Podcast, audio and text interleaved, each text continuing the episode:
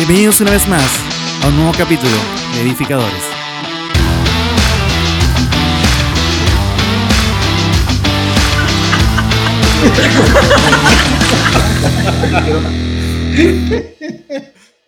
Ya. Estamos en vivo, ¿no? Estamos. Estamos, estamos. Otro domingo más, ya no sábado, por favor, ya no sábado ya, estamos domingo, así que estamos muy contentos de la vida. Después del empate de Chile, aún hay esperanza, aún se puede. Vamos Ay, qué terrible, qué terrible. No, yo veo, veo posibilidades todavía. Le vamos a ganar a Colombia y vamos a estar bien. Después del robo contra Brasil, se puede todavía. Así que vamos. Así que les saludamos a todos los que se están conectando con nosotros, a los que se están sumando a esta transmisión. Y como ustedes pueden ver, a todos los que están conectados y que sé que están compartiendo este enlace, hoy día tenemos un invitado, un invitado de lujo, extraordinario. Como todos los meses. Para nosotros es una honra poder tenerle acá. Eh, En realidad deberíamos salirnos todos y dejarlo solamente a él, porque es un invitado extraordinario. Después del Señor viene él. Así que, Apóstol Jairo Márquez, qué, qué bendición poder tenerle acá en medio de nosotros. Quería que pudiese saludar a la gente. No sé si somos Querubín. dignos de acá.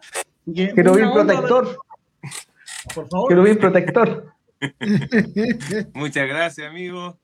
Es, perdón, es que me acaba de llegar una noticia del coronavirus que me dejó, me dejó tieso, me dejó así impresionado. no sé. Quería, los saludo, muchas gracias por venir. Muchas gracias. Muchas gracias por la invitación, por considerarme. Gracias por la invitación. Jorge, por Jorge. considerarme en el programa. Acuérdate al final de ver lo de la ofrenda para Jairo, para la apóstol Jairo. Sí, vamos a ver la ofrenda hoy día para el invitado especial que tenemos. Así que gracias, sí, Dani, por ahí por avisarnos. Y es que estoy con unos diezmos atrasados con el apóstol Seba, entonces necesito ponerme al día. Gracias, amigo, por la invitación, por considerarme, ser una herramienta. Me siento honrado de ser invitado a edificadores. Bueno, no, no aparecía hace caleta, han pasado muchas cosas. Desde la última vez que me conecté, me quedé pelado. Me nació una Trató de- hija, Trataste de Eh, independizarte con un programa propio, ¿cierto? pero. ¿Ah? Trataste de trató- trató de independizarte con un, programa- de con un propio. Proyecto solista. así que volvió. Es como, es como, los, es como los mal. cantantes que se salen de la banda y quieren Claro. ser solistas. ¿eh? Pero, Claro. Eh, eh, Beto Cueva, Beto Cueva. pero. Este es como el Leo Rey, pero de No. novela. sí. Este, no, eh, oye, este es Alexítico.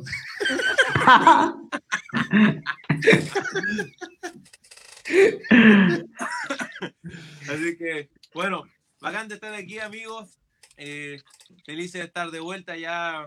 Eh, casi no logro conectarme. He estado con varias. Así que estamos felices. Saludamos a toda la gente que está conectada ya. Tenemos a, a varios, me imagino. Estoy aquí del iPad, no se logra ver como tantas cosas del tablet, pero eh, aprovechamos de saludarlos. De, Siempre tenéis que, Jairo, siempre tenéis que decir, saludamos a los de Vallenar. Ah, Vallenar y La Serena, que son la programación fiel. Te apuesto así, cruz para el cielo, que no están conectados ninguno de nuestros discípulos, solamente la gente de Vallenar y Serena. Más, más nos conviene que cuidar a Lucas con todo aquí en el programa. Para que, para que no lo perdamos. Así que bueno, mándenos sus saludos también, eh, que podamos conversar un poquitito. Estamos acá, ahí. Ah, El ah, propósito eterno con Jairo Márquez. No funcionó el proyecto solista. Vuelvo a la banda para que. Vamos a grabar un nuevo disco, no hay problema. Claro. Volvió a Sonora a edificar. La volvió a hacer a edificar. Así que. Eso, po. Gusto saludarle, amigos. Doy, doy el paso ahí para que yo ya me salude, que se, algunos puedan saludar. Y. Mira, aquí tenemos a Rodrigo Enrique Díaz. Hola, ¿qué tal? Saludos desde Vallenar. Atento a la palabra. Vallenar, grande Vallenar. Aguante Vallenar, chiquillos. Sí. Vamos a hacer el programa posible. A ver si hay otro saludito por ahí que podamos leer.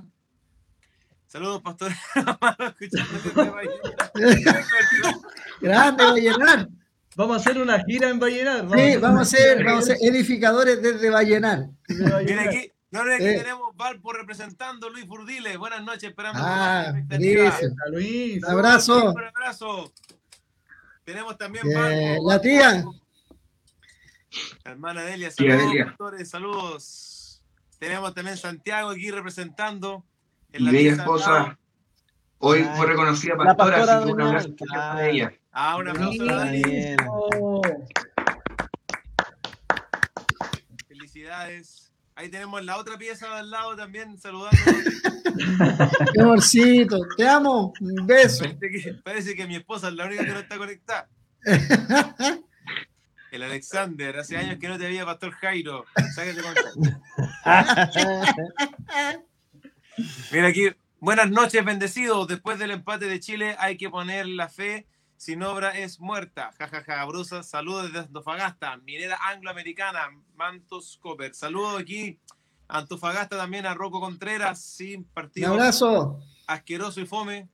¿Cómo no pudimos meter un partido. gol con 10 en cancha? Pero se han dado cuenta que lle- llegan con todo al área y como que se frenan así. Y de ahí empiezan a tocarla para atrás, así como que, no sé. oh, son, son muy carepalos ustedes, no corren ni media cuadra y andan no, no. Oye, la selección La gente los viera en vivo e indirecto se avergonzaría. Oye, si- si- si No, tuvieran no el entrenamiento que ellos tienen. Si Yo creo- ¿sabes lo que yo creo? pagaran lo que les pagan a ellos, correría. corro, corro hasta de cabeza al arco. Déjame decirte que te he visto jugar y no es la realidad. No, Oye, yo juego, juego al arco, así que difícil. yo debo, yo debo decir que la selección chilena está como la iglesia moderna. Juega, juega y no le hace gol al diablo. Llegó Por espiritual. Llegó espiritual. Por eso es importante el recobro. Llegó convertido. Llegó con Sombra y figura. Estuvo- oye, estuvo buena la ida a Egipto. Volvió con todo, el hijo pródigo. Un solo de arena vivirá el hombre. Meditando en la tierra perdida. Muy bien. Claro. Oye, Jairo, mira, hay una persona noches, de Estados Unidos, desde de la Georgia. Serena, la Serena. Mira. También. Ah, Desde sí. Georgia. Georgia. A ver, di algo en inglés, Jairo. Saludos en inglés, pues, Jairo. Mariela desde Georgia, USA, para que se sientan mal. Chao. Salúdala, salúdala en inglés, pues Jairo. Saludamos a. Mariela. A ver. Un abrazo, Macarena. No me pidan-. Desde No me pidan hablar en inglés a mí porque quizás qué voy a decir. Vaya a ser llover, pues. Dani, si habláis en inglés. Hello, so, so. Ay. Mira, Open the door, open the door. My name is Window. My name is Window. Daniel, Daniel, Daniel. Ah, muy my name is Danger.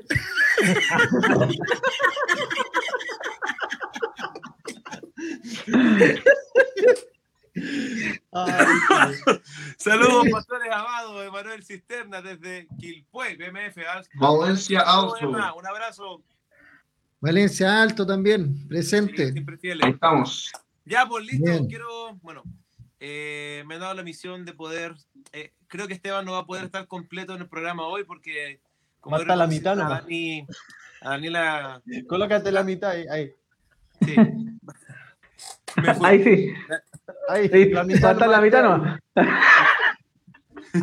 Bueno, el pastor Esteban se va a tener que retirar un poco antes porque tiene que dejar a la familia que vino al reconocimiento pastoral de, de Daniel, así que, eh, pero para sacarle el mayor provecho a Esteban, que él nos quiere comentar un poco en la introducción, militantes del reino, lo que hemos estado, se ha estado tocando estos- estas semanas y bueno, el día martes tuvimos una reunión muy buena en la mañana, pero no nos acordamos de nada, así que Esteban nos va a hacer recordar todo lo que hablamos para poder entrar de lleno al programa y tener una introducción con todo. Lo bueno es que partimos con alto gozo hoy día. Sí. Es que- Está que arde esto, está que arde. Em, vamos a, a- a ir un poco con una introducción. Como decía Jairo, voy a tener que retirarme antes, así que yo creo que este va a ser mi aporte de hoy, pues poner ahí una base y sé que sobre eso se va a fluir en algo glorioso. Quiero leer 2 de Corintios capítulo 10, verso 3 y 4. Dice, pues aunque andamos en la carne, no militamos según la carne, porque las armas de nuestra milicia no son carnales, sino poderosas en Dios para la destrucción de fortalezas. Lo primero que quiero establecer es que Dios nos llamó a militar en el reino. El, el- el- el vivir en el reino no es un paseo por la playa, es una militancia.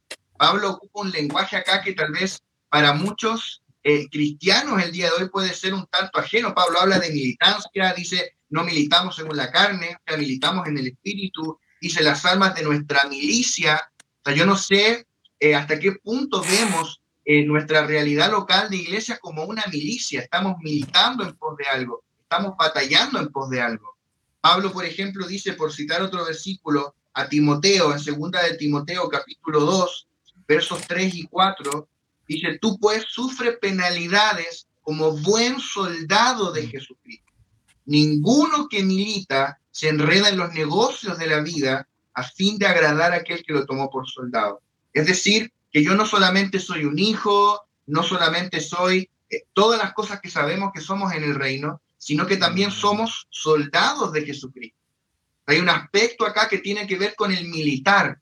Creo que, que eh, en, en la época en que vivimos, eh, vemos un evangelio muy, eh, como muy centrado en nosotros mismos, de mucho, yo vengo para que me entretengan, vengo para que me oren, vengo para que me, para que to- todo gira en torno a mí, y no hemos entendido que esto se trata de militar en pos del reino.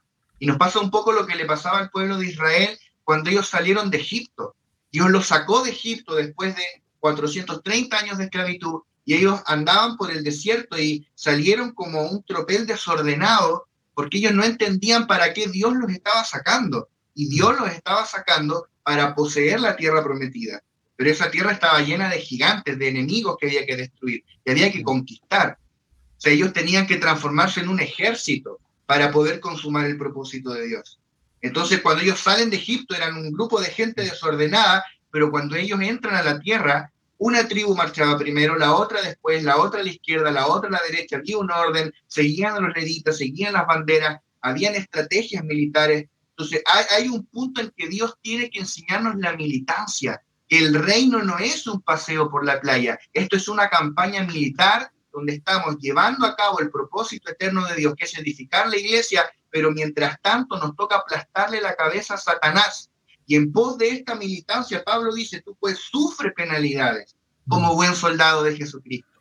Porque cuando un soldado está en la trinchera, en, en campo enemigo, no duerme en el, en el lugar más cómodo, no come lo que quisiera comer, no, no tiene los horarios que quisiera tener, no hace las cosas que son más agradables de hacer, pero él es un soldado. Y creo que ese aspecto de ser soldados de Jesucristo en pos de hacer avanzar el propósito eterno de Dios, como generación no lo hemos entendido. Tenemos una iglesia que, que busca el entretenimiento de la gente, que busca hacer sentir bien a las personas, pero no hemos entendido que fuimos llamados a emprender una campaña militar. Y eso implica una negación al yo en pos de servir al propósito eterno de Dios. No sé, amigos, quiero dejar eso un poco como, como una base y que, que podamos ir fluyendo sobre eso.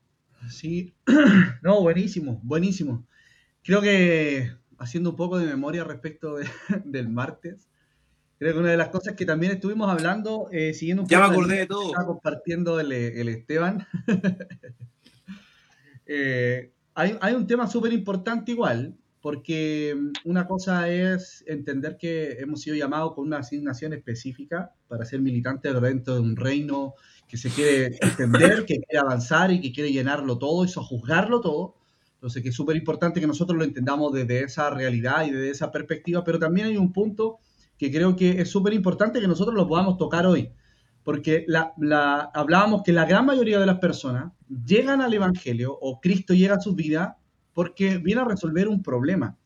Pero si nosotros no los conectamos y no, no hacemos entender de que han, sido llamados para un propósito y no solamente para vivir un evangelio de resolución de conflictos, de problemas transitorios y pasajeros que tú puedas tener, de que tengo un problema económico, tengo un problema con mi esposo, con mi esposa. Entonces, cuando nosotros, nosotros, en, esta claridad, somos los que brindamos un mensaje correcto, eh, la gente también va a tener un entendimiento correcto. Y creo que uno de los daños que se ha provocado en, en pos de lo que mencionaba Esteban con esta iglesia, como de entretener, como de hacer tantas actividades como para mantener ocupada a la gente, es que no le hemos llevado al entendimiento de que el Evangelio, no, no, Dios no viene a resolver tu problemática vida. O sea, si, si, si nosotros hemos llevado el Evangelio solamente a resolución de conflictos, tenemos un Dios muy limitado, un Dios muy pequeño. Claro. Tenemos que entender que Dios nos llamó para una asignación. Siempre lo que nosotros vemos con claridad, Pedro estaba, dice que Simón estaba eh, pescando, echando las redes, y que Jesús le dice, yo te llamo para ser pescador de hombres. O sea, súmate al proyecto que yo tengo, porque en ese proyecto vas a ser vencedor. Jesús en un momento, en un momento le dice, ¿qué, qué problema tienes? Dios es más grande que tu problema, vamos a orar por ti. No estoy diciendo que no lo hagamos, lo vamos a seguir haciendo siempre, pero esa es como el anzuelo, eh, la comida en el anzuelo para que Dios te sume a la militancia de un reino glorioso que quiere llenarlo todo a través del Evangelio de nuestro Señor Jesucristo.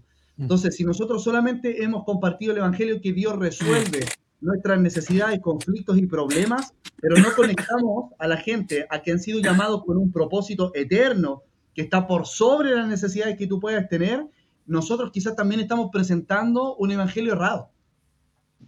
Y, y es ahí donde todos nosotros tenemos que hacer, podríamos decirlo como Carlos Pinto, un mea culpa respecto de Sí. esto, porque tenemos que también, tampoco podemos decirle a la gente, hey, Dios quiere que tú seas militante, está bien, pero si nosotros, nuestro mensaje difiere de aquella realidad, es muy complicado. Yo en la semana estábamos conversando con Carlos y yo le decía, ¿sabes qué, cuál es el mayor problema, por ejemplo, hoy día de los padres? Es que les pasan el celular a sus hijos y después no saben cómo quitárselo. Claro. Porque el celular es mucho más entretenido de todas las cosas que ellos les pueden ofrecer. ¿Sabes cuál es el problema que nosotros tenemos hoy día como iglesia? Que le hemos ofrecido un evangelio demasiado entretenido y ahora no sabemos cómo quitárselo. Sí. No sabemos cómo quitarle ese evangelio entretenido a la gente. No, sabes cómo, no sabemos cómo quitarle el celular al niño para decirle, oye, ¿sabes qué? Vamos a jugar, vamos a hacer esto. Entonces, lo- nos ha pasado muchas veces lo mismo con el evangelio. Pero creo que por eso es tan importante que Dios nos lleve a compartir esto y decir, hey, Dios no te llamó por el problema que estás atravesando. Dios te llamó porque a través de ti, a través de ti, a través de ti, de tu familia, Dios va a llegar a muchas personas. Dios te convocó en este tiempo para que dejes tus redes. ¿Qué son las redes? Y hoy día nosotros tuvimos un retiro con obreros y les hablaba un poco de esto junto con mi esposa. Las redes son todo lo que tú sabes hacer. Pero Dios le dice, yo te haré pescador de hombres. ¿Qué quiere decir? Abandonas todo lo que tú sabes hacer y te sumas a lo que yo te enseñaré cómo se hace. Y creo que ahí está el fundamento en el cual nosotros tenemos que trabajar hoy día.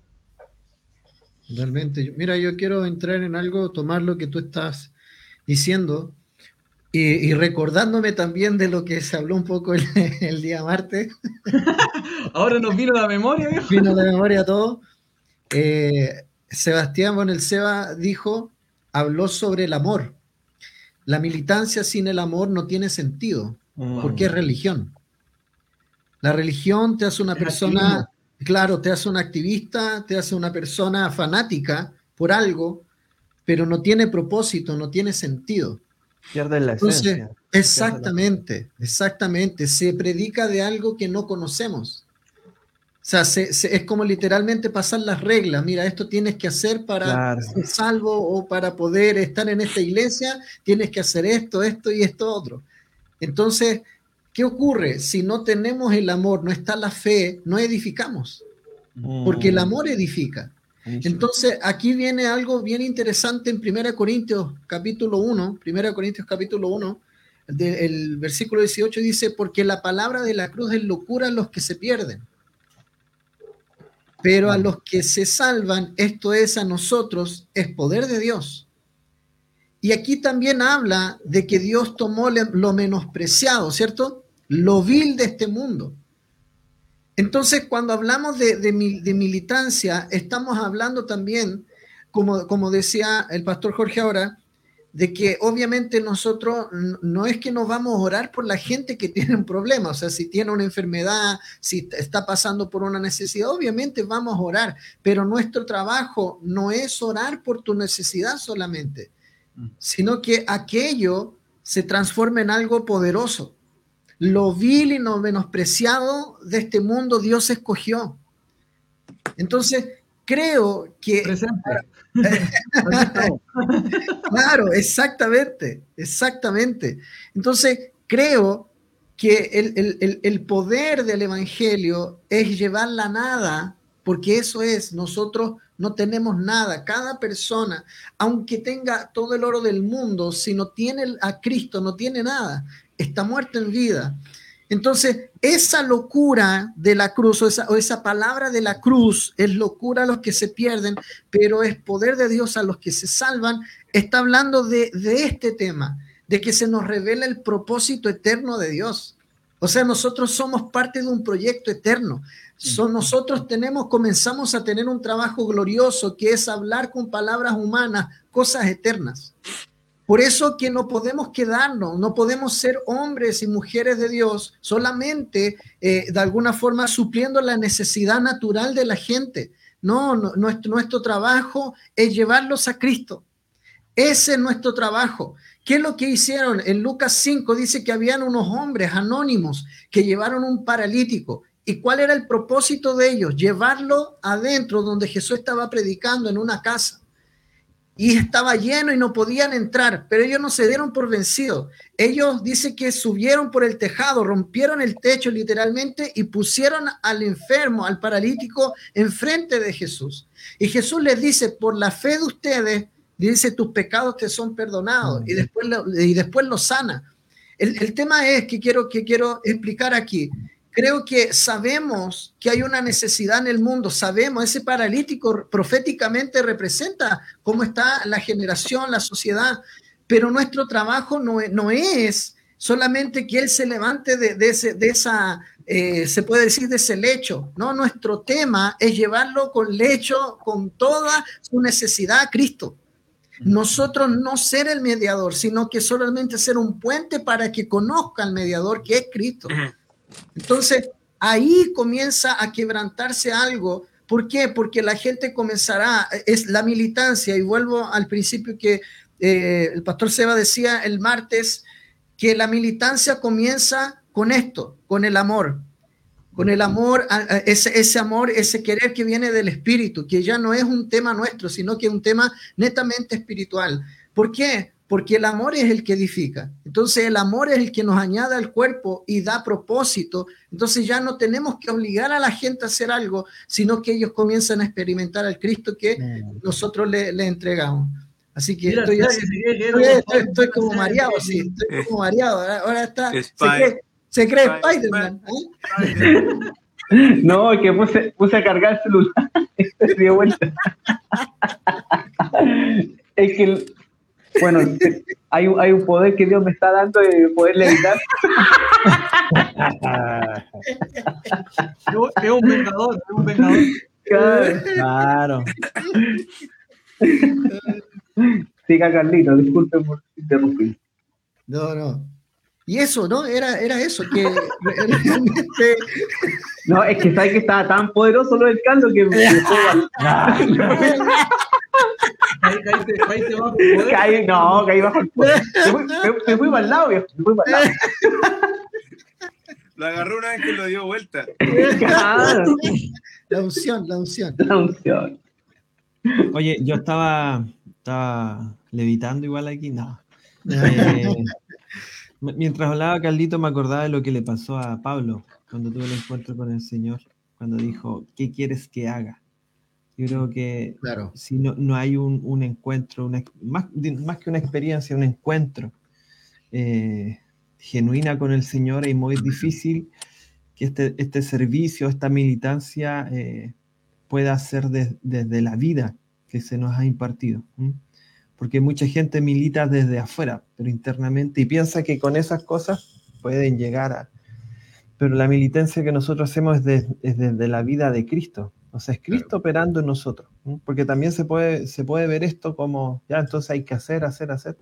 Pero no, o sea, nosotros militamos a causa de la vida que nos ha sido impartida.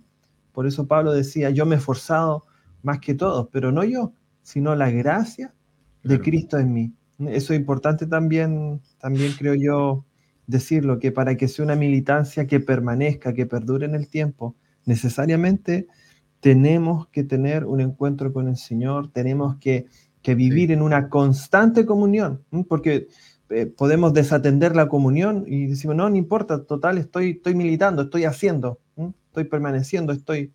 Porque podemos predicar sin comunión, podemos hacer un montón de cosas, pero al final, tarde o temprano, eso se va a desgastar si no, no lo hace la vida de Cristo en nosotros. Creo que eso también es... Oye, y- con, con lo que tú mencionas, Dani, igual hay algo súper importante, eh, trayendo esta misma línea, como uniendo todo.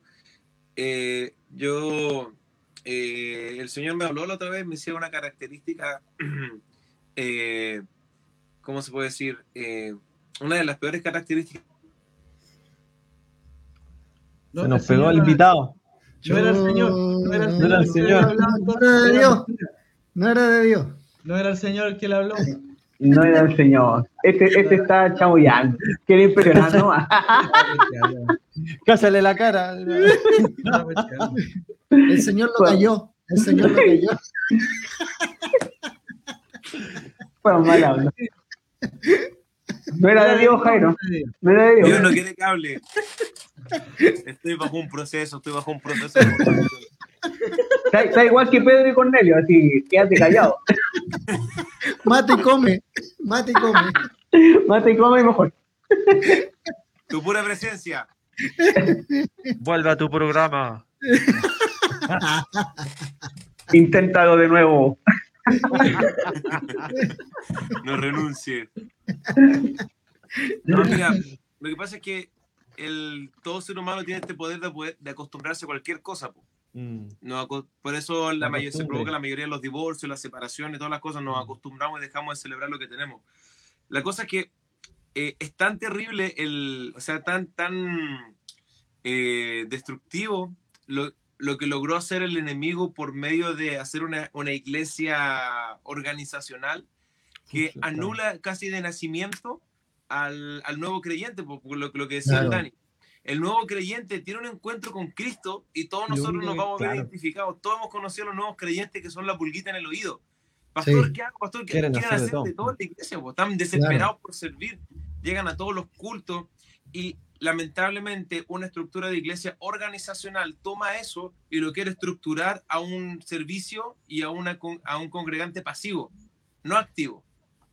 En cambio, lo que nosotros tenemos que hacer es tomar eso y potenciar esa militancia que viene del nuevo nacimiento, porque es innato. Es como cuando nacen eh, estos niños y nacen y por malas posturas, malas cosas, tienen malformaciones y luego te pasan por tratamientos de años para poder recobrar la, la forma original.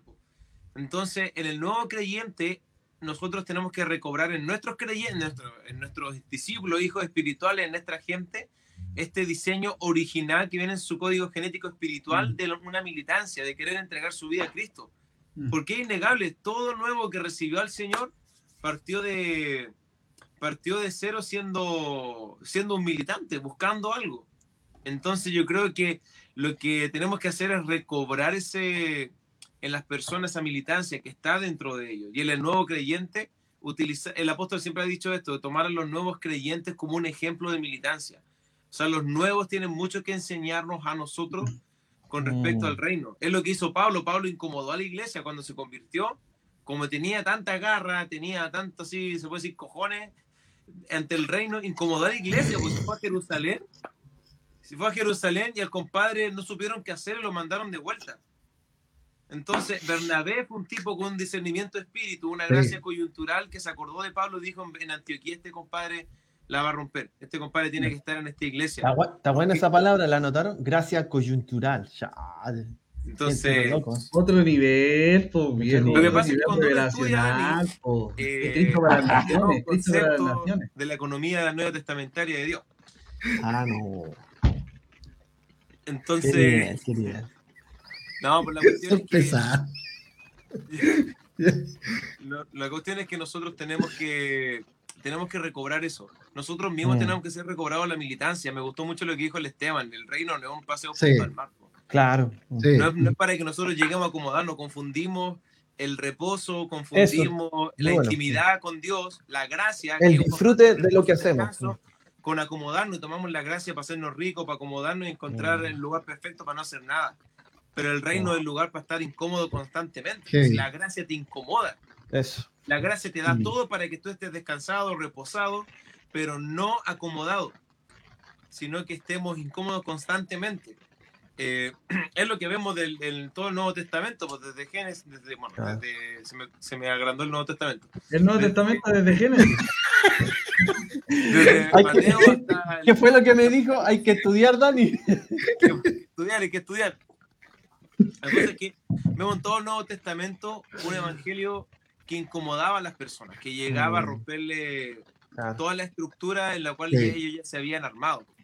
De hecho, cerramos la, toda la escritura, se cierra con Apocalipsis, incomodando a las iglesias, pues, trayendo, partiendo Mm. el libro de Apocalipsis, Qué te bueno eso. acomodaste, te acostumbraste, tengo algo contra ti, tienes esto, esto, pero Claro. todo es un llamado a recobrar De la vida atención, claro. vencedora, que es un, es un compadre, que es lo que decía un poco el tema al principio, gente que, que no se acomoda, pues gente que sabe que hay más, pues gente que busca por más, gente que sabe que el reino no puede ser solamente esto.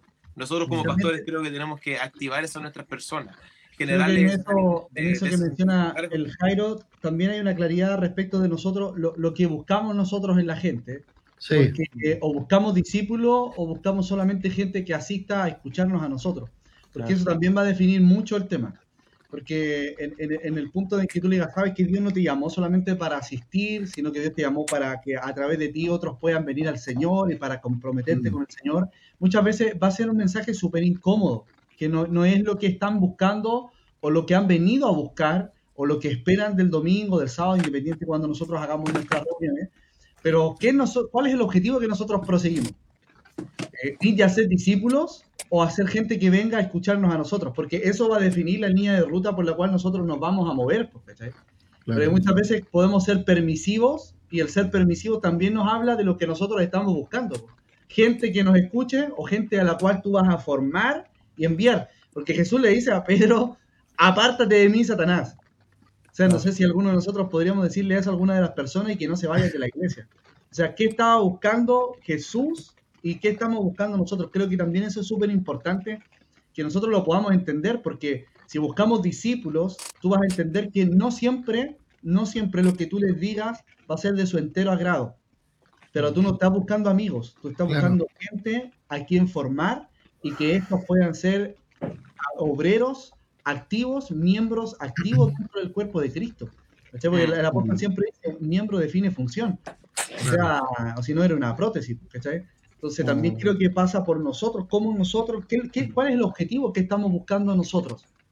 Gente que asista a nuestras congregaciones simplemente, o poder formar a hombres y mujeres como obreros para la obra, que sean militantes del reino, a los cuales no les queramos sobar el lomo para que sigan, sino a los cuales estamos dispuestos a corregirles, a instruirles y formarles para que ellos también puedan empezar a trabajar completamente por el reino. Hay, hay una, un aspecto en la, en la militancia que es la obediencia. Eh, Pablo en Romanos 1.5 dice ¡Wow, apóstol! Ah, no. Bueno, vamos a leer Génesis del Nuevo Testamento como dijo Jaime. No. La obediencia, Pablo dice que ellos Ese recibieron Génesis, oye, ese Génesis es de- el no es del recobre, es del recabro. del recaudo, andar recaudando. Es que yo leí esa Biblia Reina Valera que venía con forro de jeans, ¿te acordáis? Que eran para cabros chicos. Te disipuláis con el pastor Rocha. Eh. Y, y el tema de, de la obediencia obviamente no tiene que ver con, con la obediencia al hombre, tiene que ver con la obediencia al sentir de la vida. Eh, yo tuve mi papá que fue, eh, bueno, fue mi informado y cuando yo nací él ya no estaba eh, activo en la institución, pero sí traía toda su formación de, militar. Entonces, para la gente que no está acostumbrada a eso, es fuerte. Fuerte ver a una persona responsable, puntual, ordenada, Claro. metódica, ¿cachai? ¿no? Porque la, ay, que son fáticos. La gente es lo primero que dice. ¿Para qué tan cuadrado? Entonces, ¿para qué tan cuadrado? Entonces, prever todas las cosas, ¿cachai? Eh, no, sí, desde que de ordenar la ropa hasta cualquier cosa tenía su, su método. Ahora, si lo, lo extrapolamos nosotros eso al reino, en, en el sentido de, de tomar esta militancia y esta obediencia al sentir del Señor. Eh, esto no tiene que ver con obedecer al, al hombre solamente, cuando obviamente eh, eh, oímos a Dios a través del hombre. ¿Cachai? Sí. Eh, oímos a Dios, reconocemos al Señor en nuestros pastores, es otro asunto, ¿cierto? Es otro tema. Pero la obediencia, ¿cierto? Juega un rol fundamental porque eh, dentro de, de la milicia, si tú no estás dispuesto a obedecer, ¿para qué te metiste? Entonces, la obediencia corre o, o toma un, un- un rol, un, un papel importantísimo. La gente lo menos que quiere hacer muchas veces es precisamente obedecer. Entonces, la obediencia no, no solamente tiene que ver con, con cosas por hacer, tiene que ver también con sufrir penalidades, como dice Pablo a Timoteo. Tú, como cierto, sufres penalidades como un buen soldado. Y el padecimiento de los soldados, padecer, el, el hecho de... Y y yo siempre tomo el aspecto del padecer del lado del siguiente punto, de que cuando tú no puedes hacer lo que quieres hacer, yo creo que no hay padecimiento más grande que tú querer hacer algo y, y que el espíritu te, te, te diga que no. ¿Cachai? Quieras tú ir en pos de algo y el Espíritu Santo te, te, te restringe. Porque de cierta manera, lo que hace también eh, eh, dentro de la milicia, tú tienes horarios, tienes restricciones, tienes a tal hora el desayuno, la ducha dura tantos segundos. ¿Cachai? Todo tiene ahí un, un orden. Entonces hay una disciplina y una vida, y el Espíritu Santo tiene en nosotros, ¿cierto? La ley de vida, que es una, una, algo que va haciendo en nosotros cada vez mayor y vamos teniendo más luz. Ahora, si estamos en, en la milicia, estamos en el reino, y el apóstol Lucas siempre dice, lo peor que puede pasar en una guerra es no identificar al enemigo. O sea, ¿contra quién estamos peleando? No es la gente. No es la gente que te dice, no, no estoy ni ahí, no quiero. Es otra cosa, hay algo más. Entonces, el, el tema es, es tan, tan importante entender de que, por un lado, debemos tener la obediencia al sentir del Señor, al sentir de la vida. Por otro, el identificar, ¿cierto?, el enemigo. Y por otro lado, también el, el hecho de que en la medida de que ellos van avanzando de grado, van madurando, como dice Proverbios 4, 18, hay más luz. Ellos van teniendo más entendimiento de las cosas. Entonces, en la medida de que hay más luz, por supuesto hay más vida, hay más crecimiento, hay más madurez. Entonces, cuando no entendemos los procesos, eh, eh, el hecho de estar en el Señor, como decía Esteban al principio, no es un paseo junto al mar, hay padecimientos y que el Evangelio jamás fue predicado para que el hombre se autorrealizara. La, la bendita pirámide de Maslow, que todos quieren conseguir la autorrealización, eso Claro. entró en la iglesia y la gente quiere conseguir lo suyo y no ir en pos de lo del, del Señor. Porque el, el militar no está defendiendo su propia casa, está defendiendo una nación. claro. Está defendiendo a aquellos que no están haciendo nada. Y dentro de la iglesia, a veces pasa lo mismo, pues hay gente que no hace nada y los que están eh, a- adelante, ¿cierto? Son los que están dispuestos a, a- a dejar su comodidad, a, a hacer un programa el domingo a las 10 de la noche Con visita, con, con una visita. Claro, que la visita ahí dejar a la familia tirada la- para venirse a hacer el programa a la casa. Que se. Entonces, la gente no se da cuenta que la, la vida que ha recibido lo va a llevar por esos escenarios complicados. Claro. Hoy día el Señor me decía esto, la misma vida que hace florecer y dar fruto a un árbol en primavera, la misma vida le quita la hoja en otoño. Claro. Mm. ¿Cachai? ¿Quién le Los, habla- los quién le habla procesos. aquí del Señor al apóstol? ¿Quién le ¿Cachai? habla? Es que, es que la, es la cercanía. El apóstol. Es, es la cercanía. La misma vida, la misma vida que le da el fruto y las hojas, lo hace caer en otoño. Frases para el bronce del apóstol Armonía. Ah, no. Hay que militar con los guerreros de 10 y guerreros de Ah, no, Mira, mira, mira, mira. Ay, ay, Oye, mira, yo quiero decir algo antes de. Pero- ¿Puedo decir No, algo? pero deja, deja, deja tomar lo que, que estamos aquí, cachipún. Ya. Ya, No, pero dale, mira, dale. hay algo, hay algo bien interesante en esto. ¿Por qué? Porque Jesús eh, le habla, habla sobre, aquí él dice, el que escucha mis palabras y las practica, ¿cierto? Lo compararé con un hombre sabio. Y el que escucha mis palabras y no las practica, lo compararé como, un, como un hombre imprudente. Mm. Los dos escucharon la palabra, los dos la escucharon, pero uno la practicó y el otro no. Entonces, ¿qué ocurre cuando tú recibes a Cristo? Eh, no, no, no terminó la historia, de hecho, ni siquiera ha comenzado. Entonces, la decisión te lleva a comenzar algo, pero la disciplina te lleva a terminarlo. Buenísimo. Y ahí es donde está el tema. Nosotros tenemos que ser disciplinados. El Espíritu nos va a disciplinar. El Espíritu nos, nos va, va a llevar a nuestra alma al gobierno de Él. Y eso tiene que ver con una negación, eso tiene que ver con dejar cosas naturales eh, eh, eh, y, y que te lleva a la, a la perfecta voluntad del Señor. De hecho, la palabra, la palabra hizo, dice, dice la, la- cuando nosotros vemos en Génesis y Dios hizo, eh, esa palabra significa dar terminación o finalizar la tarea.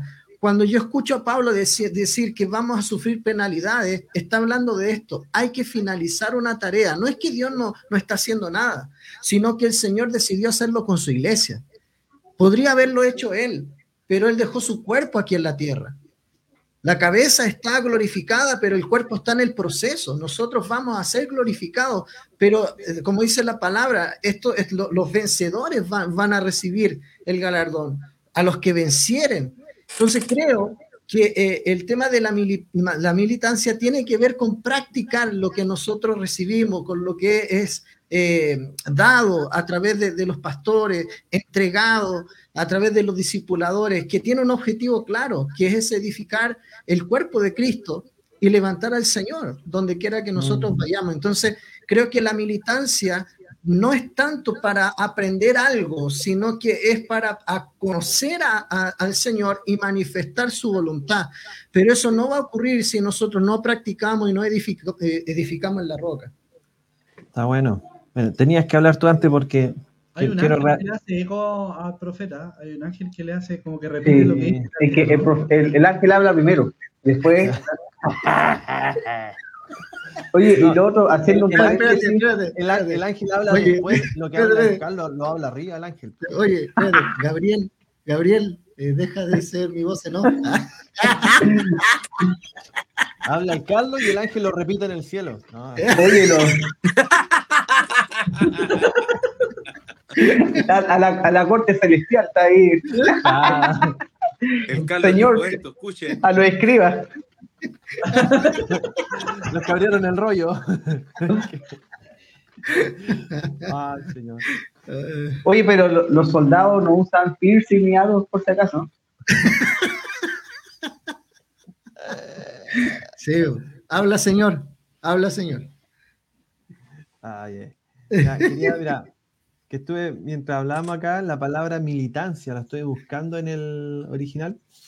Y es, da lo mismo lo que significa, pero la, la- en la esencia de la palabra es mantener un cierto estilo de vida y conducta. Y esta, este mismo término se ocupa en, en Efesios 2.10, donde dice, porque somos hechuras suyas, crea- creados en Cristo Jesús para buenas obras, las cuales Dios preparó de antemano para que anduviésemos, ahí la palabra es para que militemos en ella. Entonces, esta, que, que quiero llegar con esto, lo que decía Carlito, que la militancia no es, es, es ya un camino preparado. Claro. Nosotros, eh, nuestro único trabajo es, es permanecer, ¿cierto? Y disciplinarnos para llegar a, a ese término que el Señor ya determinó para nosotros. Nosotros comprobamos su voluntad que en la tierra Dios no nos va a pedir militar en algo que Él ya no haya preparado de antemano para nosotros. Sí, para nosotros. buenísimo. Y eso es importante saberlo porque no es dar, no, no es dar como vamos a ciega y vamos con todo, no, o sea, es- hay, como decía también eh, Seba, hay una militancia con disciplina.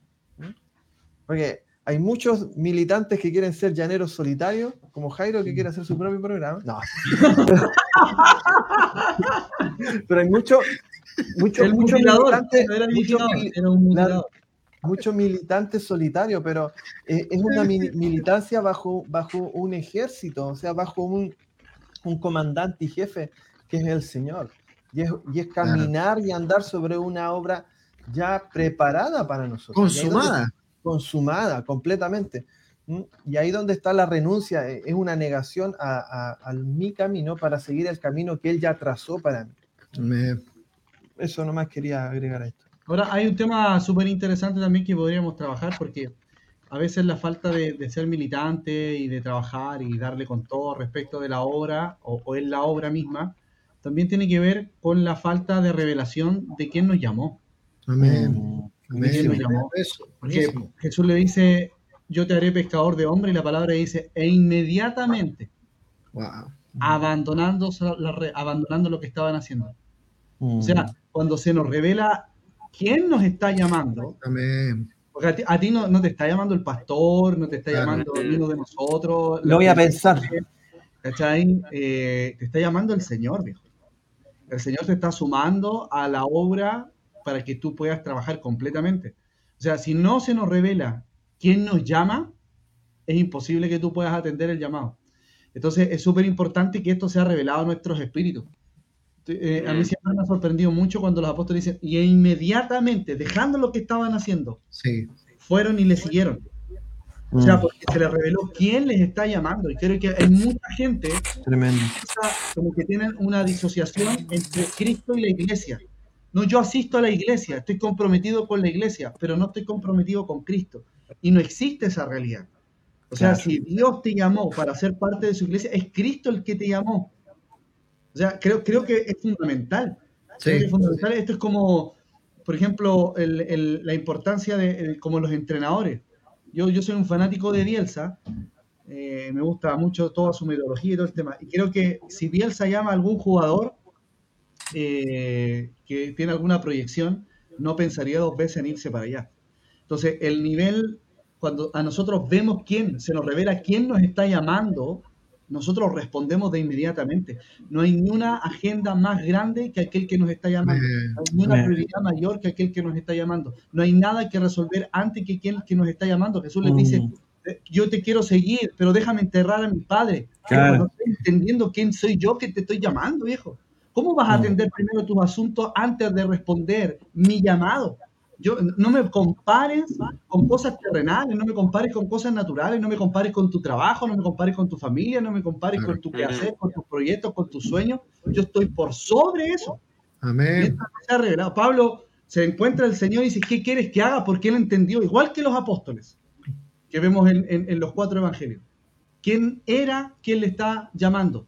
O sea, se nos debe revelar completa y absolutamente que el que nos está llamando es Cristo. es el creador de todo lo que existe, viejo. Y atender su llamado para nosotros es un privilegio, no es una opción. Y es más, yo me atrevería a decir, es una necesidad para nosotros.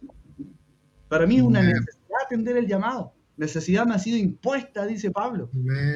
Si no se nos revela quién nos está llamando, siempre el reino va a ser una opción entre muchas cosas. Mm. Tremendo eso. Ah, qué bueno eso. Me gusta mucho cómo lo dice cuando eh, el apóstol nos ha mencionado esta palabra, que, ah, como este dicho, como, no hay héroes cuerdos o algo así. No hay Claro. héroes en En esta- estado, en estado de- consciente. sí. Están todos medios locos. Eh, el otro día estábamos escuchando, no sé qué, el clase de mi papá decía de Arturo Prat. O sea, tenía un estado de inconsciencia de la realidad de lo que estaba pasando. Compadre, no pensó que voy a saltar. Saltó, pa. No, no lo pensó, pero una actitud, una pasión por entregar la vida por la nación. Mm, Y, y, por ejemplo, es, lo mismo lo vemos con, con lo que tú, ustedes mencionaban, que el caso de Pablo. Lo, o sea, entró en un estado de inconsciencia y, y como locura, así, dejó todo, dejó todo botado, la campaña. Tenía, O sea, la Mm. gente que Pablo llevaba detrás, eh, los que venían con él, venían siguiéndola a él enviado por los... eh, por la por Israel, o sea, por perdón, por los eh, por los eh, fariseos, por todas las por todas estas personas. Pues entonces, eh, Pablo llegó a Damasco y los dejó botados, abandonó todo, se encerró en una casa, estaba mal y, y ahí quedó la campaña. pues. Plata Mm. invertida, todas las cosas, Pablo le dio lo mismo, entró en un estado de inconsciencia, recuperó la vista y se fue a juntar con los cristianos al tiro. Entonces, el estado de militancia es, es eso, es eh, dejamos todo tirado nomás, pues. Dejamos, Dios nos llama y no consideramos absolutamente nada más. Y eso que decía Jorge es súper importante porque también la gente nos utiliza a nosotros como excusa para no obedecer al llamado de Dios. Nos pone a nosotros como barrera. Y ellos saben Claro. que Dios los está llamando. Ellos saben que es un llamado de Dios, pero antepone la excusa del pastor, la excusa del hombre para, para no obedecer al llamado. Y creo que también nosotros, súper importante que nos desliguemos cada vez más de una función de nosotros llamar a la gente. Sí, esto no es responsabilidad mía, te está llamando el Señor. Y, Mm. y es claro, tú sabes cuando, por ejemplo, yo me acuerdo del caso del Dani, cuando me acuerdo que una Ah, vez yo le entregué una palabra y el Dani me dijo, chuta, y a mí Dios me está llamando a, a renunciar a todo.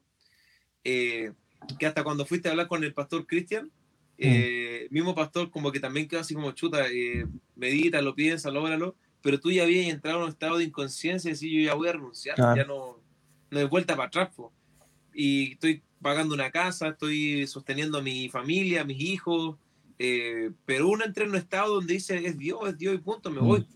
Yo cuando estaba en Estados Unidos, el Señor me dijo que volviera a Chile, dejando quizás todo lo que podía estar construyendo allá, perdiendo, eh, perdiendo la relación con Jessica, no sabía si Jessica me iba, iba a querer venirse a Chile, todo, pero entré en un estado de inconsciencia y me, me voy, me voy, punto, Dios me llamó.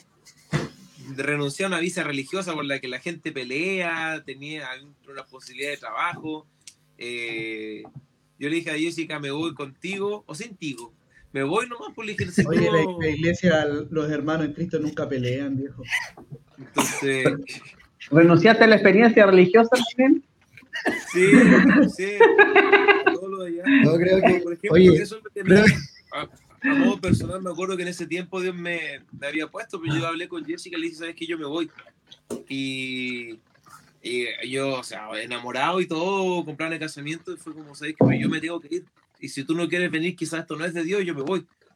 Y en el momento que lo estaba diciendo, una parte de mí me estaba así, como que, chuta, eh, gracias a Dios se vino. Pero yo lo considero ahora, en ese momento entré como en un lapso así, dije yo me voy, me voy, me voy, tengo que volver a Chile, aquí estoy dando la hora. Y creo que cada uno que ha recibido el llamado, cuando el Seba renunció, cuando Carlos se fue a Brasil, Jorge a Portomón, entramos en un estado que ahora lo pensamos y decimos, estábamos locos, estábamos, o sea, Entero loco. igual, igual nos fuimos como medio en la media volada, pero obedecimos Sí, al. Señor porque entramos en una militancia y dijimos, chao, el Señor me llamó, me voy, pierdo todo más, si pierdo matrimonio, pierdo esto, esto, otro, pierdo a mi polola, la cuestión, yo, a mí me, Dios me llamó. Este- hay una cuestión que ya su luz Te me cegó, por dentro. ninguna otra cosa que no es la luz de Cristo. Y Mm. esa es la militancia, gente que se le reveló eso, gente que, que entró con, con, con locura al reino. Mm. Mira, hay, hay- hay un versículo para apoyar lo que estás diciendo tú en Proverbios 14, 23 dice, en toda labor hay fruto, más el, Mm. habla- el hablar y no hacer empobrece. Wow. Wow. O sea, el ¿Miguel no te lo dijo?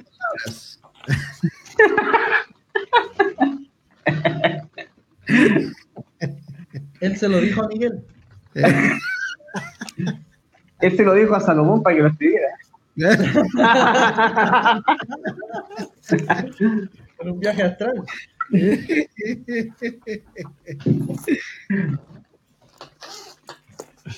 Eso. Chistoso.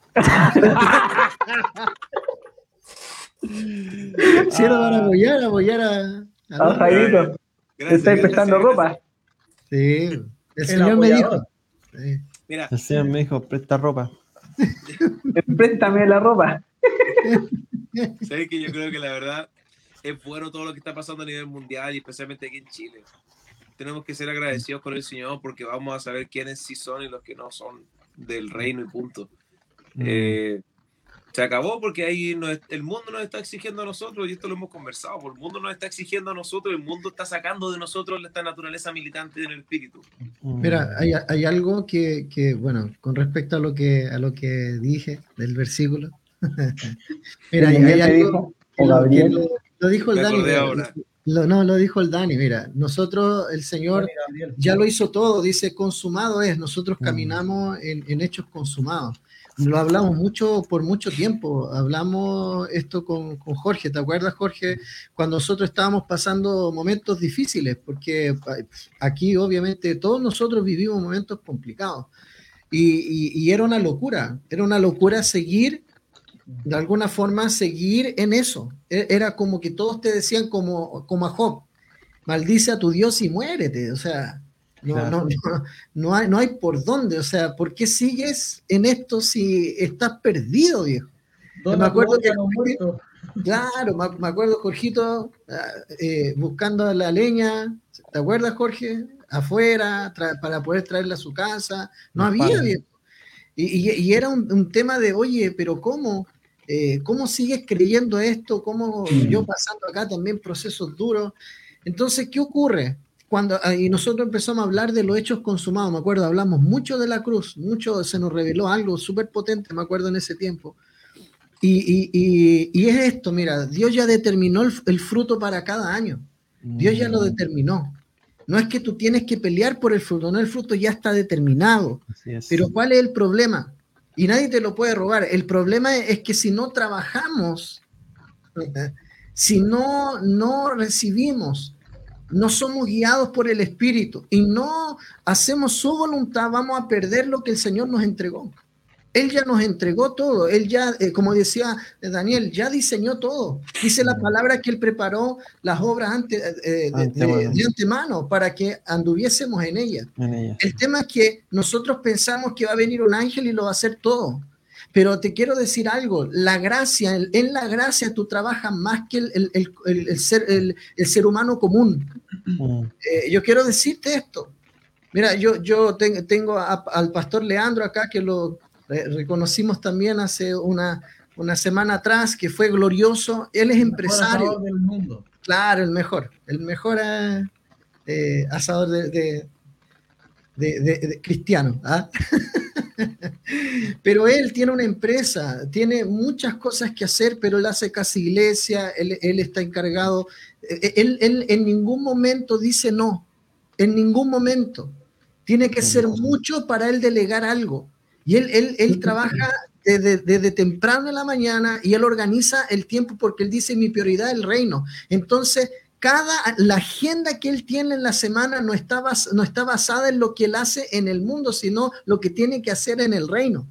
Entonces, si él tiene que cancelar un cliente porque tiene que atender a una persona, él va, él va a priorizar a, la persona y no al cliente, porque él dice, el Señor es quien me sustenta.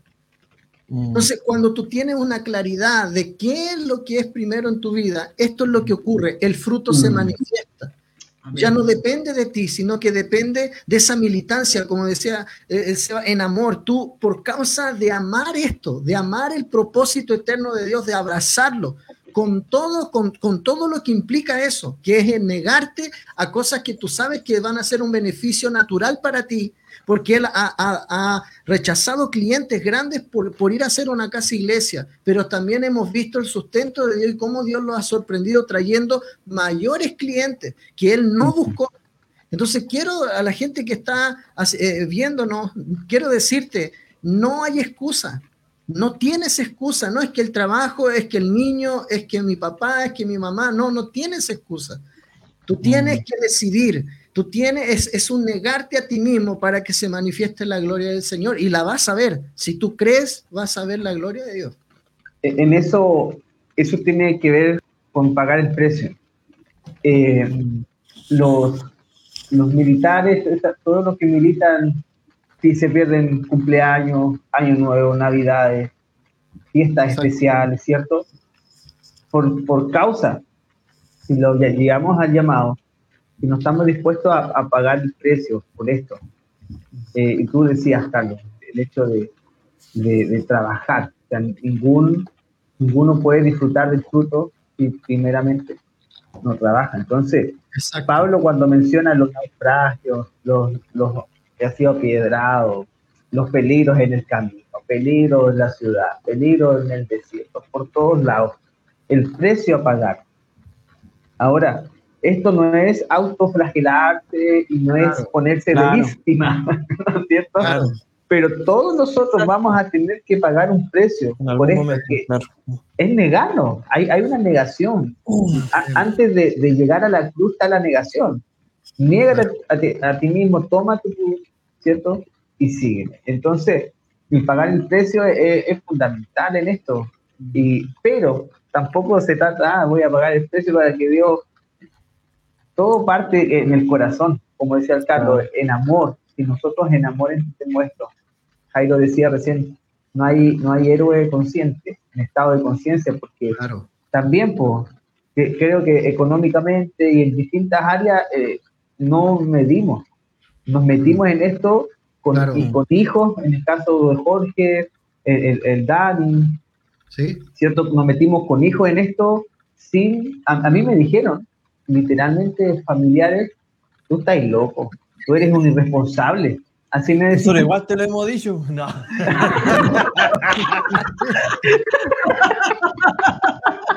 Estás loco. ¿Cómo se te ocurre? A mí me, No. a mí me- me lo dijeron, eres un irresponsable. ¿Cómo no? Yo trabajaba igual, eh, eh, secularmente, el trabajo que yo tenía no me daba mucho sustento porque yo priorizaba el reino. Claro. Entonces, sí, o estuvimos muy apretados, pero nunca faltó nada. amén. Como decía el Carlos, la- la- el fruto estaba asegurado, la Sí, cosecha estaba es verdad. asegurada. Es verdad. Sí, señor. Mira, teníamos lo necesario, lo necesario, no teníamos para, para a la chuña, pero teníamos lo necesario. Y con eso nosotros seguíamos, Pero seguíamos, era no feliz, quedamos, compadre, que es lo más importante. eh, no, y nos quedamos en par en el auto, ya necesitamos apenas un par de lucas la- de vecina para volver a la casa, pero ¿sabes qué? Con el niño ahí durmiendo, pero era una- algo que te quemaba. po. Es nada una por dentro. satisfacción, no sé, inexplicable. No se puede explicar el Exacto. gozo que, de, de, de eso. Entonces, si no estamos dispuestos a pagar el precio en las distintas áreas, Sí, ¿cachai? Ahora, en, Eh, eh, en eso, en eso es importante lo que dice el Seba, eh, poder traer claridad respecto de que el pagar el precio, como bien lo dice el Seba, no es pagar el precio en lo que yo determino, sino en lo que no, en, en la obra, en lo que el Eh, Señor que, determina. que ya está determinado eso. ¿sabes? Porque muchas veces nosotros decimos, no, yo estoy pagando el precio, pero no es Claro. una asignación que tú mismo encomendaste a ti, y que nunca Exacto. Dios te envió. Nadie te mandó, Exacto. claro. Dios no, Dios no puede respaldar algo en lo cual Él no está involucrado, en lo cual, él no, en el cual Él no Gestionó, Él no inició. claro. ¿Cachai? Y es súper importante eso, porque es Muy una bueno. línea súper delgada, porque a veces tú dices, oye, pero yo le estoy poniendo, estoy haciendo esto para el Señor y no veo su respaldo y su y toda la provisión y el sustento. Y el Señor te podría decir, pero es que yo nunca te envié a hacer eso. Mm. O sea, Es- es cuando como hablamos lo- de precio y de pagar y sufrir penalidades por causa del Sí. reino, por causa de lo que Dios determinó para con nosotros. Acá no es, no es autoflagelarnos, eh, eh, es como el tema de, de- de querer golpearnos a nosotros mismos, sino que en realidad tiene que ver por causa del reino, es por Claro. causa del reino enteramente. O sea, no, no estamos haciendo una oda al padecimiento, sino que al reino. Y por causa del reino, en esa claridad, Dios también nos va a llevar a tener ciertas situaciones que no son muy agradables. Y nosotros decimos, estamos dispuestos por causa del avance del reino, por causa de la extensión del reino, para que el reino sea manifestado y el nombre de nuestro Señor Jesucristo sea glorificado. Por esa causa. Entonces creo que es súper importante también tra- traer esa claridad, porque hay gente que dice, oye, pero yo llevo años padeciendo y el Señor no me ha dado una respuesta. Pero es que Dios nunca te llevó a eso. Claro. Mira, y, y en eso solamente para cerrar lo que dice Jorge, Pedro escribe en, primera de Pedro 4, 15 y 16.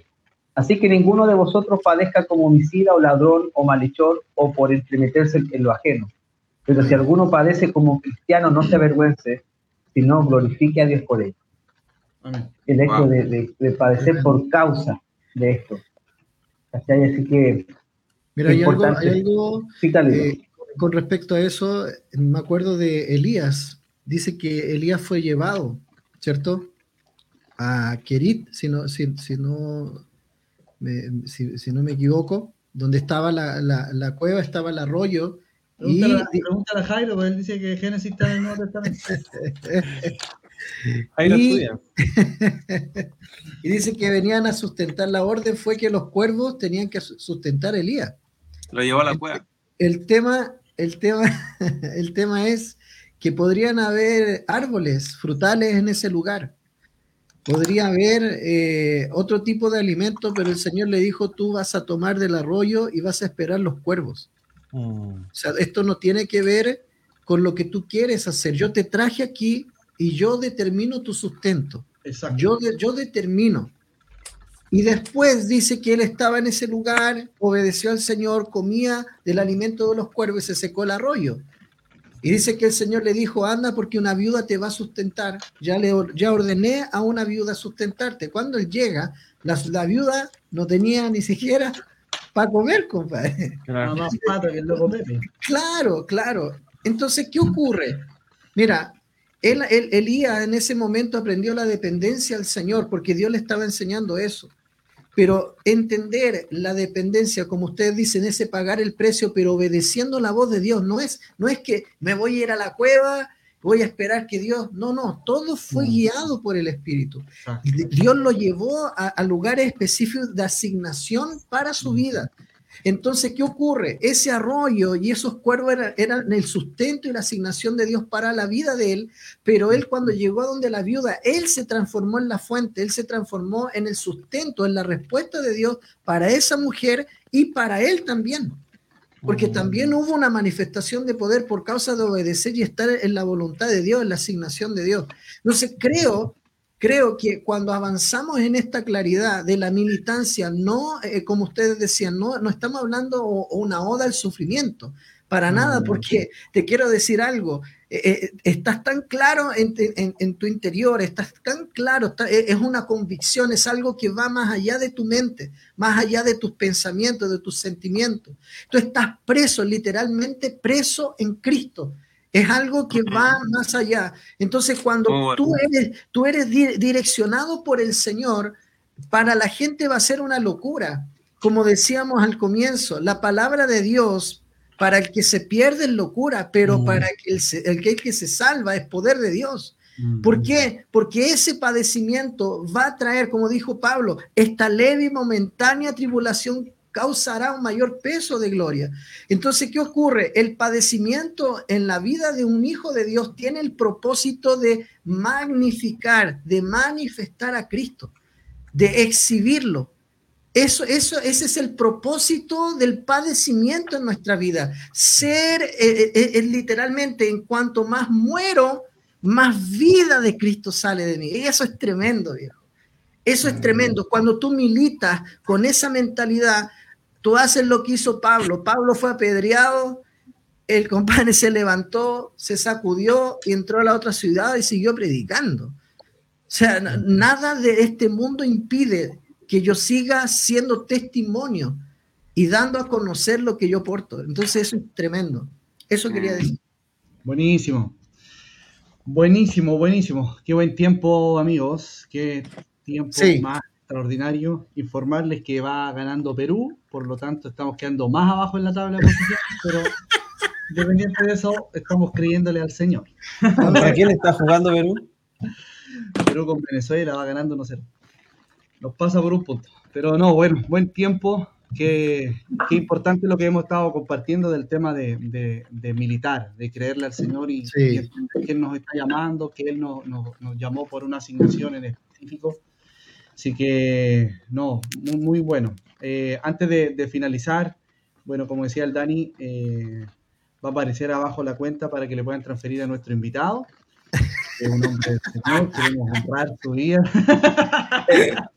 Tiene dos hijas, tiene dos hijas que sustentar. Tiene dos hijas, así que Envíen los cuervos, por favor. ¿Cómo tenemos, Envíen los suspendido? Queremos honrar tu vida. Por favor, que le depositen para hacer la ofrenda. Queremos, queremos honrar tu vida nosotros, pero que, que te transfieran. Si no, que no, bueno, Envíen no, lo- los carroñeros, los cuervos, por favor.